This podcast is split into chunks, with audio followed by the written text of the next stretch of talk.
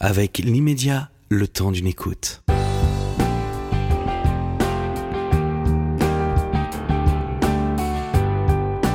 Cette émission vous est proposée par l'immédiat.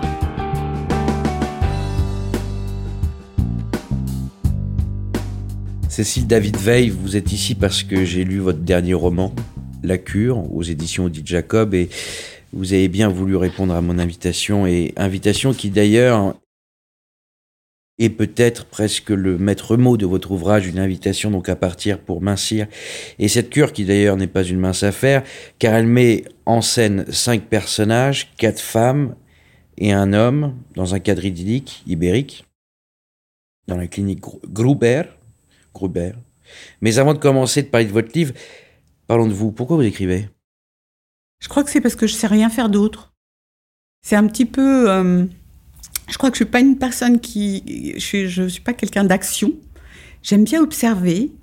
Et, euh, et je- j'écris pour savoir ce que je pense. Alors, du coup, euh, c'est un petit peu obligé. Parce que sinon, je suis un peu perdue. Et qu'est-ce que vous avez fait les 50 premières années de votre vie alors? Ben, j'ai écrit, mais j'ai pas fatalement publié. Mais c'est pas mon premier livre, mais c'est vrai que je me suis, j'ai écrit très vite.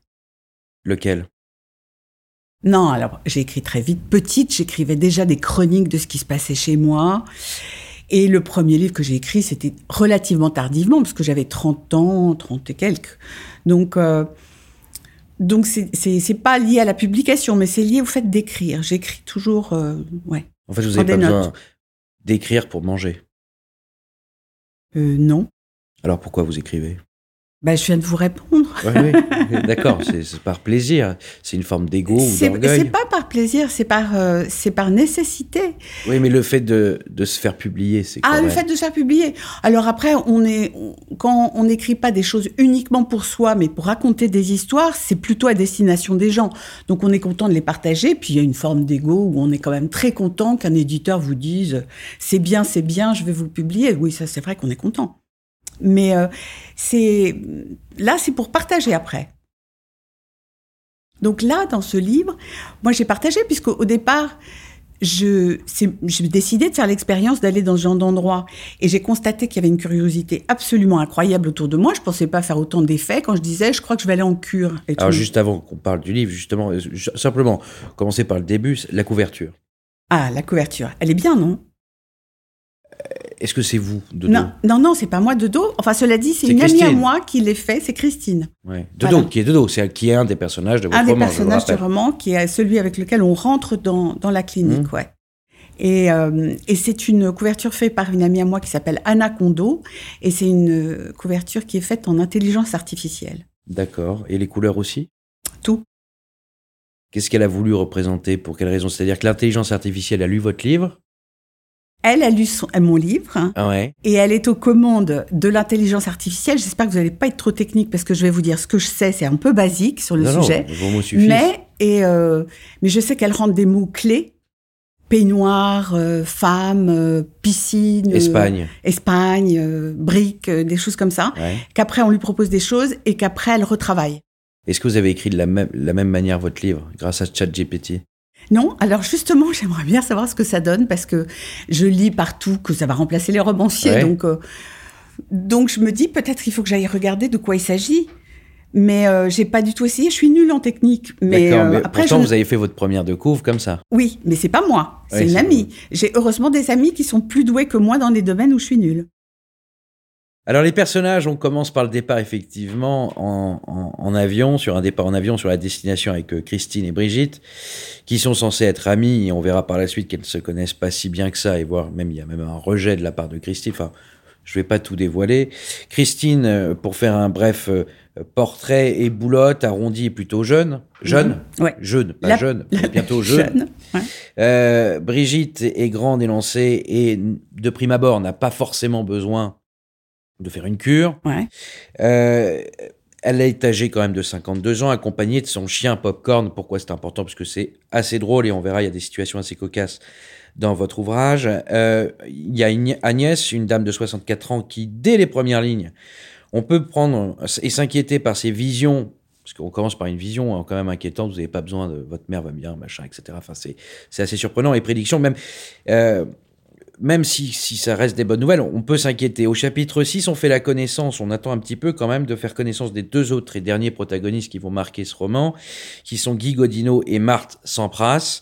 Euh, L'un à 60 ans est un homme élégant, maniéré, mais qui inspire et va inspirer une dimension quand même euh, assez fantasmagorique euh, et qui se révélera être un manipulateur hors norme, et l'une à 85 ans.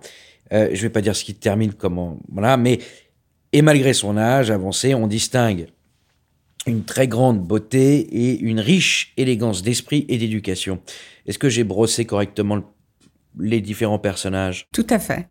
Alors, vos personnages, Cécile, David Veil, euh, sont issus d'une certaine classe sociale, d'un certain milieu. Est-ce que c'était plus simple pour vous d'écrire sur, ces, sur, sur des caractères et des lieux que vous côtoyez régulièrement? Alors, je dirais que c'est plus nuancé que ça, parce que dans l'ensemble, le lieu est plutôt un lieu euh, un peu luxueux, mais les personnages sont pas du tout tous issus du même, euh, du même milieu. La, la, vieille dame dont vous parlez est une fille de, de comment dire, de proxénète, de, de, de tenancière de, de, de bordel. Et lui, je... de la DAS aussi, hein, il vient de la DAS. Oui. Mais je parle pas de ça, je parle du lieu de rencontre, de ce ah, fameux huis clos que vous rencontre, évoquez. Oui, alors le lieu Tout de le monde rencontre... ne peut pas se l'offrir, puisque d'ailleurs c'est un sujet dès le départ de la part de Christine. Exactement, à commencer par l'héroïne qui ne peut pas se l'offrir et qui emprunte à, sa, à, sa, à son amie, entre guillemets, parce que comme vous dites, elles sont pas si amies que ça, euh, de quoi, euh, de quoi y aller. Donc, euh, c'est vrai que c'est un lieu euh, qui, bah, qui fait rêver. C'est-à-dire que tant qu'à faire d'écrire un lieu sur une cure, je, je, me suis dit, je vais pas faire une thalasso remboursée par la sécurité sociale parce que, parce que je, ça aurait pu. Mais là, j'ai fait quelque chose qui faisait rêver. D'abord, j'ai fait quelque chose où j'ai été. Ah, voilà. Et donc, donc, c'est vrai que, euh, Dès que je suis arrivée dans cet endroit, je me suis dit que c'était un endroit romanesque. Non, mais dans votre esprit ou d'un point de vue physique et réel? Les deux, c'est-à-dire que moi, au fond, dès que je vais quelque part, je me demande si ça ferait un, une bonne histoire dans un roman. Donc, euh, où que j'aille, je me pose cette question. Donc là, en cure, arrivé en cure, j'ai constaté que cet endroit est un microcosme et particulièrement pittoresque, offre une galerie de soins, de traitements tous plus amusants les uns que les autres à décrire, et que c'est un lieu de rencontre inattendu entre des gens qui se rencontreraient pas fatalement ailleurs. Et donc je me suis dit, pour moi, c'est idéal. Donc, très vite, dans cet endroit où j'étais là pour mincir, je me suis dit, observons et imaginons qui pourrait se rencontrer là. Voilà. Et, et toutes les, toutes les, toutes les exercices euh, qui sont euh, nommément nommés dans ce livre, que ce soit on passe par l'acupuncture, on passe par euh, des algues, des bains qu'on connaît, qu'on a déjà vu dans les.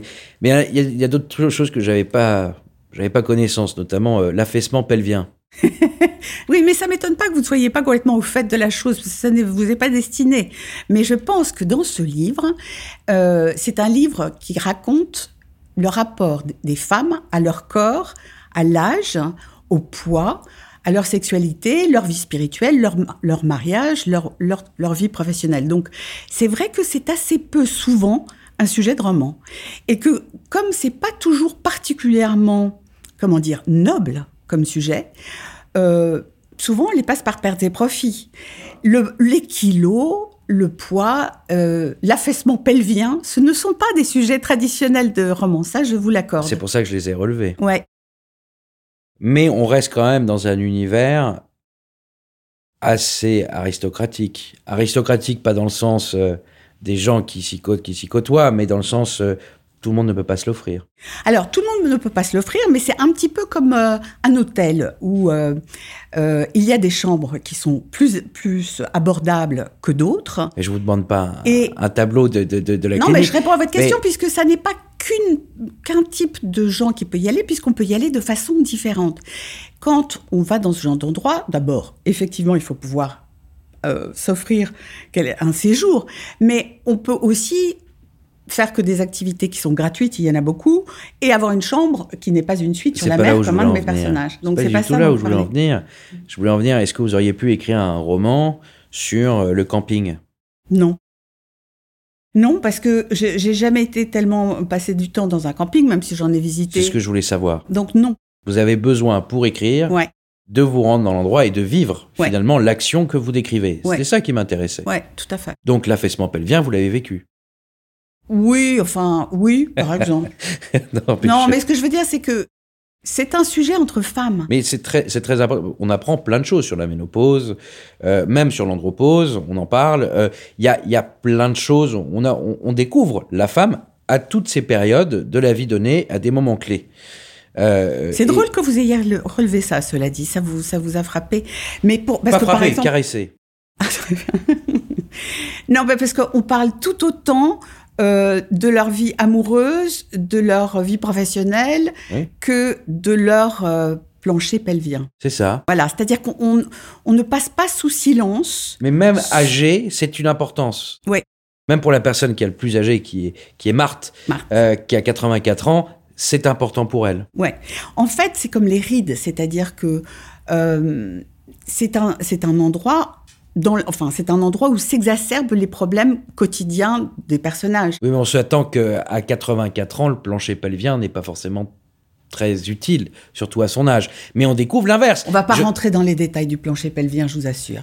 C'est mieux. Non, mais de votre personnage, en oui, tous oui, les non, cas. mais bon. Je, je vois bien que ça vous est étranger et que vous ne comprenez pas à quoi ça sert, sinon vous ne me diriez pas ça. Mais c'est pas grave, hein. Je, je, je- je ferai plus précis la prochaine fois. Ce huis clos met en scène bien souvent votre, votre crainte, euh, moi je trouve, euh, euh, de la perte de la jeunesse. Alors, et, ouais. mais, Mhm. mais et je n'ai pas su définir si elle était physique ou bien intellectuelle. Bah écoutez, je crois que c'est un sujet qui touche tout le monde. Euh, le fait de, de prendre de l'âge, de, de, de voir son corps changer, euh, de voir la mort approcher, est un sujet qui est un peu difficile à éviter. Donc c'est un sujet qu'on peut aborder sous plusieurs angles et de différentes manières quand on est une femme, d'autres manières quand on est un homme. Et j'ai essayé de faire un catalogue. Et c'est pour ça que j'avais des femmes qui avaient 15 ans ou 20 ans d'écart. Et donc, j'avais la 35, 50, 65 et 85 parce que je pense que ça n'est pas la même approche de l'âge et que euh, elle n'est pas elle n'est pas obligatoire, c'est-à-dire qu'on on peut ne pas être désolé de, de vieillir, on peut ne pas être désolé de ne pas euh, obéir aux dictats de la société, du jeunisme, parce que autant on peut se dire mon Dieu je, je vieillis, autant on peut se dire en fait on s'en fout. Euh, donc, euh, ça, il y a plusieurs approches et j'essaye d'être pas univoque dans, cette, dans ce- le traitement de ce, de ce sujet. Et votre peur, vous avez peur du temps? Non, moi, j'ai pas peur du temps. Pourquoi pour ces femmes c'est si important finalement? Mais parce que c'est une conquête de haute lutte de pas avoir peur du temps. C'est quelque chose sur lequel il faut travailler parce que. euh, Donc c'est une forme de crainte de lutter contre? Bah, c'est un sujet, en fait. euh, Ah, C'est un sujet comme tous les sujets d'importance dans la vie. C'est un sujet sur lequel il faut passer par des moments difficiles. Euh, moi, je trouve que quand on est une femme à 50 ans, on, arrive à, un moment d'invisibilité. C'est-à-dire que on a pu fonctionner sur le sur la sur l'image, la séduction immédiate, euh, l'attirance physique immédiate, et au bout d'un moment, on, on. Bon, je sais pas, c'est très difficile à dire, mais on devient invisible euh, aux yeux des, aux yeux des, des, des, autres, des hommes ou des femmes, si jamais on, on aime plus les femmes, on est plus invisible. Et donc, on doit, euh, on doit se recentrer sur qu'est-ce qui est vraiment important dans les rapports humains. Euh, non pas que ça ne soit pas important, la séduction, c'est quand même très très bien et c'est très agréable, mais il y a, elle peut évoluer. Et c'est ça qui est vachement intéressant avec l'âge, c'est que euh, elle est obligatoirement, elle évolue. est-ce que vous, vous êtes amoureuse? Non, pas en ce moment. Enfin, ça m'arrive, mais euh, pas en ce moment. En fait, je vais vous dire, je trouve tellement agréable d'avoir les rênes de sa vie que quand on est amoureux, finalement, on les, on les donne à l'autre. Et moi, ça me flippe un peu d'avoir, euh, de renoncer à, la souveraineté que j'ai vis-à-vis de ma vie, ce que je n'ai pas eu toute ma vie, parce que moi, j'étais mariée 20 ans, j'ai fait les trucs de couple où on, on décide tout ensemble. Et arriver à 45-50 ans et me réveiller le matin en me disant je décide de ma journée, mais c'était mais tous les jours une fête. Donc renoncer à ça, c'est difficile. Et c'est l'est encore? Ah ouais. C'est difficile de. de Et en fait, ce que vous êtes en train de me dire, c'est que pour vous, l'amour est une contrainte? Bah, en tout cas, je sais pas, je sais pas si je suis douée. Parce que euh, il y a des gens qui savent faire mieux que moi, très clairement. moi, j'ai beaucoup de mal à ne pas me décentrer et à me mettre au service de l'autre en disant qu'est-ce que je, qu'est-ce que je peux faire pour toi et tout ça. Et au bout d'un moment, je me retrouve dans une situation où, Ou vous oubliez où je m'oublie et du coup, j'en ai ras le bol. Au bout d'un moment, je suis normale, donc je me dis mais qu'est-ce que j'ai été m'embarquer dans cette galère? Et là, j'arrête tout et je me dis mais quelle idiote. Donc, je ne suis pas sûre d'être très douée. Voilà. Alors, à quel personnage on pourrait le plus vous identifier?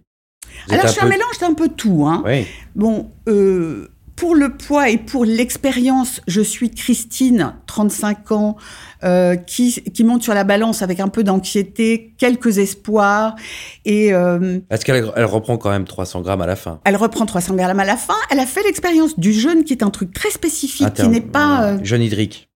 Voilà, qui, n'est pas euh, juste euh, de façon relax, on, est un petit peu au régime. Non, c'est un truc qui vous qui est très intéressant de, passer 12 jours sans manger. Parce que finalement, les repères sont complètement euh, bousculés et c'est la vie sans nourriture. Alors, ce qui est assez amusant, c'est que dans ce genre d'endroit, ils- quand même, ils respectent les rituels des horaires. Parce que sinon, alors, qu'est-ce qui se passerait dans la vie si on n'avait carrément pas de déjeuner, pas de dîner, pas de tout ça? Donc, on a les rituels, mais on n'a pas la nourriture. Et pour mon personnage qui est un peu obsédé par la nourriture, ce qui est aussi un peu mon cas, euh, elle fait l'expérience d'une vie sans nourriture, ce qui est un truc incroyablement libérant. Voilà. Surtout pour elle qui est, qui est critique gastronomique. Exactement. En Et- plus. Et, qui, effectivement, passe son temps à penser, commander, préparer la nourriture. Voilà votre aspect Brigitte. Alors, mon aspect Brigitte, euh, voyons Brigitte qui, voir. rappelons-le, Ah oui, c'est est une grande gigue, euh, un peu... euh, exubérante, très égocentrique et très égoïste, Voilà. qui euh, prend son chien Popcorn sous le bras de manière complètement interdite, ouais. qui le cache dans son sac magnifique et qui arrive à l'hôtel et qui trouve tout un stratagème pendant cette période afin de le cacher et de faire en sorte qu'il y ait des gens qui puissent le garder. Il y a même de la corruption au sein même de la clinique pour que les femmes de chambre puissent euh, conserver le chien tout en conservant le secret. Euh, vous avez un alors, chien alors, n- alors, j'ai eu un chien et j'en étais folle. Mais, euh, je- voilà, pauvre chien est mort. Et je me suis dit, plus jamais, parce que c'est- une passion dévorante. Moi, je regardais mon chien quand il me regardait comme ça et je me disais, OK, je sors pas. Tellement j'avais, je voulais pas le laisser. Donc, euh, je me suis dit, je peux pas continuer comme ça. Donc, Brigitte, non, ce que je trouve que j'ai de En fait, vous Brigitte, n'êtes pas, vous êtes pas faite pour vivre avec quelqu'un d'autre ou avec un Voilà, animal. peut-être que c'est ça, ni chien ni homme. Ouais. Et là, je suis. Mais c'est vrai, c'est une exact- Alceste. Voilà, je suis très bien. Non, je suis pas misanthrope parce que j'aime beaucoup les hommes et j'aime beaucoup les, les femmes aussi. Enfin, j'aime beaucoup les gens. La compagnie. J'aime la compagnie. Mais euh, pour vivre avec, je me débascule, c'est pas une bonne idée. Je suis très très contente comme je suis, donc tout va bien. Non, Brigitte, là où je, je suis un peu comme elle, parce que j'ai quand même été dans l'idée qu'il fallait retarder le temps. Donc, euh, il fallait faire de la gym, il fallait faire des abdos, il fallait euh, faire du footing, il fallait euh, faire tout ça. Il fallait faire du, des, des trucs où on se met des injections dans les, dans les joues, des machins. J'ai fait un peu tout ça. Puis maintenant, j'ai arrêté. Non, c'est pas possible. J'ai arrêté, mais elle n'a pas arrêté parce que elle est, elle est quand même d'une certaine façon assez courageuse. Euh, c'est une cause perdue. hein, de vouloir euh, battre le temps qui passe, mais c'est quand même ça, a- ça a quand même une certaine noblesse de vouloir arrêter ça. Oui, mais Agnès, elle, elle l'a presque abandonné. Alors Agnès, oui, elle a carrément abandonné. Agnès est une grosse dame médium Ouais. qui a des, des, des aptitudes euh, paranormales que je n'ai absolument pas. J'ai travaillé euh, beaucoup sur le sujet parce que j'ai lu euh, énormément de biographies de médiums. De voyage lu- astral alors j'ai lu des tas de trucs comment sortir de son corps pour le voyage astral parce que je voulais pas La raconter bilocation. bêtises. La bilocation, tout ça, ça m'a passionné et, et c'est assez dif- difficile à, à, à raconter sans que ça soit lourd et mais mais en fait ce qui m'a beaucoup plu avec ce personnage c'est que elle a euh, elle a non seulement renoncé mais elle est contente comme ça elle est elle est, elle est magistrale, elle est majestueuse, elle, euh, elle s'habille comme, euh, comme une grande prêtresse. Et, mais par contre, elle a une petite, petite faiblesse, c'est qu'elle n'ose pas dire à ses filles. Ses filles veulent qu'elle maigrisse, mais elle n'ose pas leur dire écoutez, foutez-moi la paix, je suis très contente comme je suis.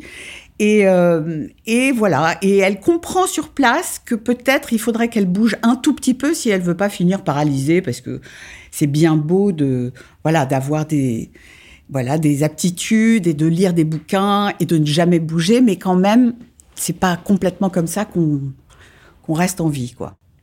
Et enfin, qu'est-ce que vous avez de... Parce que euh, Marthe, la dernière personnage, on peut un peu mieux s'en douter, on en a parlé au début, mais de Guy, qui est un peu le, le, le, le croqueur de diamants. Ouais. Même si c'est pas de diamant, mais on parle quand même d'un bijou qui est euh, d'une fuite déjà. De, c'est un personnage euh, anguleux dont on ne sait pas. euh, on sait qu'il vient de la DAS, on a peu d'informations, on a des brides avec des informations de l'actualité, ne nous en fait pas. Il y a des, il y a une affaire euh, des bijoux de la, la Castafiore, euh, euh, un petit peu. Ouais. Euh, Il y a, c'est, on peut dire que même que c'est un gigolo, Ouais. un petit peu. Mais alors, qu'est-ce que vous avez de lui? Ou c'est quelque chose que vous avez connu? Alors oui, j'en ai connu des, des, des- Ou bien vous l'étiez? Quoi gigolo Ouais. Ah non, je- non, ça c'est pas du tout partie de mon expérience. Mais euh, qu'est-ce que je peux vous dire sur Guy? Alors, j'ai un truc de Guy qui est que je pleure aux publicités. Quand je regarde des publicités, je peux, il peut m'arriver de pleurer. Je me dis c'est grave. Et pas les films? Alors si je pleure à tout, mais à, aux publicités, il faut vraiment être un peu tordu parce que en, deux secondes d'arriver à vous faire pleurer, c'est vraiment. Donc j'ai- prêté ça à Guy. Pour le reste, euh, j'ai regardé quelques livres de manipulateurs, comment manipuler, comment prendre l'ascendant sur les gens. J'ai un petit peu de boulot. C'est pas ma nature, hein, mais euh, mais je me dis, il n'y a pas de raison. On peut comprendre la psychologie de tout le monde. Donc j'ai un peu bossé là aussi. Votre rapport à la religion, on parlait de voyage astral, de- d'instruction, de, choses que vous avez peut-être vécues.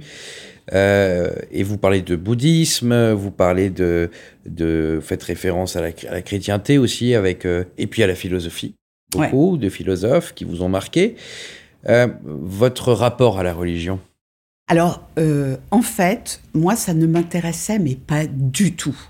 Mais pas du tout. Puis j'aime pas, j'aime pas. euh, Il y a un des personnages qui dit euh, l'humilité dans les églises humides. Moi, ça me, ah là là, la culpabilité, tout ça, ça me plaisait pas du tout. Et euh, en plus, euh, familialement, je suis un espèce de truc où, euh, voilà, les, les catholiques pensent que je suis juive, les juifs pensent que je suis catholique, donc finalement, je suis rien du tout. Mais ce qui est intéressant, c'est que la cure et le jeûne en particulier, c'est quand même quelque chose qui est qui a une tradition dans toutes les religions. On est en plein milieu du Ramadan, enfin voilà, donc c'est quelque Et chose du carême. Et du carême et aussi. du carême, et bien sûr, et les 40 jours de, de jeûne de, de, voilà, de, de Jésus, de beaucoup de gens. Donc, et ils vous disent dans ce genre d'endroit que le jeûne provoque euh, des éveils spirituels. Et ce qui est tout à fait étonnant, c'est que euh, ça n'est pas quelque chose dont, dont on parle, et j'ai lu 28 bouquins aussi sur le sujet des éveils spirituels, et qui sont ces épisodes de, de connexion avec l'univers, alors qu'ils ne sont pas du tout inscrits dans des religions euh, avec euh, des, des- des- des prélats, des, gens qui font partie des, religions organisées, mais qui sont des rapports, euh, enfin voilà, des, moments de, de vous- communion avec l'univers. Vous. Ben moi, j'en ai ressenti, hein.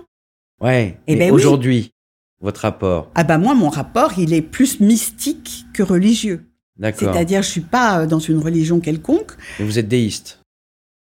Ouais, alors si c'est ça, peut-être, oui. Je, je sais pas ce que ça veut En dire. tout cas, c'est ce que j'en ai tiré. Ouais, non, mais c'est peut-être ça que Comme ça s'appelle conclusion, c'est ouais. qu'on croire en une unité supérieure Ouais. qui nous dépasse Ouais. sans pour, lui, pour autant lui donner un nom. Voilà, c'est ça. C'est du déisme. Bon, alors je suis d'accord. Ça y est, vous avez trouvé une religion finalement. Bah, est-ce que c'est une religion? Parce qu'il n'y a sûr. pas de prêtre, il n'y a pas de tout ça. Pour moi, une religion, c'est une religion organisée. Alors, c'est moi-même. Ok. Si. J'ai Voltaire qui a défini le déisme de cette manière. D'accord. Ok. Quel philosophe ou quel euh, religieux ou quelle religion vous a, vous a le plus inspiré? Parce qu'il y a une dimension, on parle de chant quantique, de voyage quantique, on a quand même une dimension euh, spirituelle et mystique dans votre livre, en dehors du fait qu'il y ait euh, c'est presque un petit polar. On peut dire aussi une enquête. euh, euh, Il y a pas mal de choses qui sont qui sont qui sont données à l'intérieur. C'est à la fois un livre sur soi-même, sur un voyage qu'on peut donner, sur une expérience euh, de huis clos, une cure. Enfin, il y a une, il y a même de la- un peu de gémologie dedans. Euh, on, on voyage partout, un peu près, près de tous les préceptes, mais moi, ce qui m'intéresserait, c'est de savoir qu'est-ce qui vous a le plus inspiré, Qu'est-ce qui m'a plus inspiré comme euh, philosophe, comme religieux.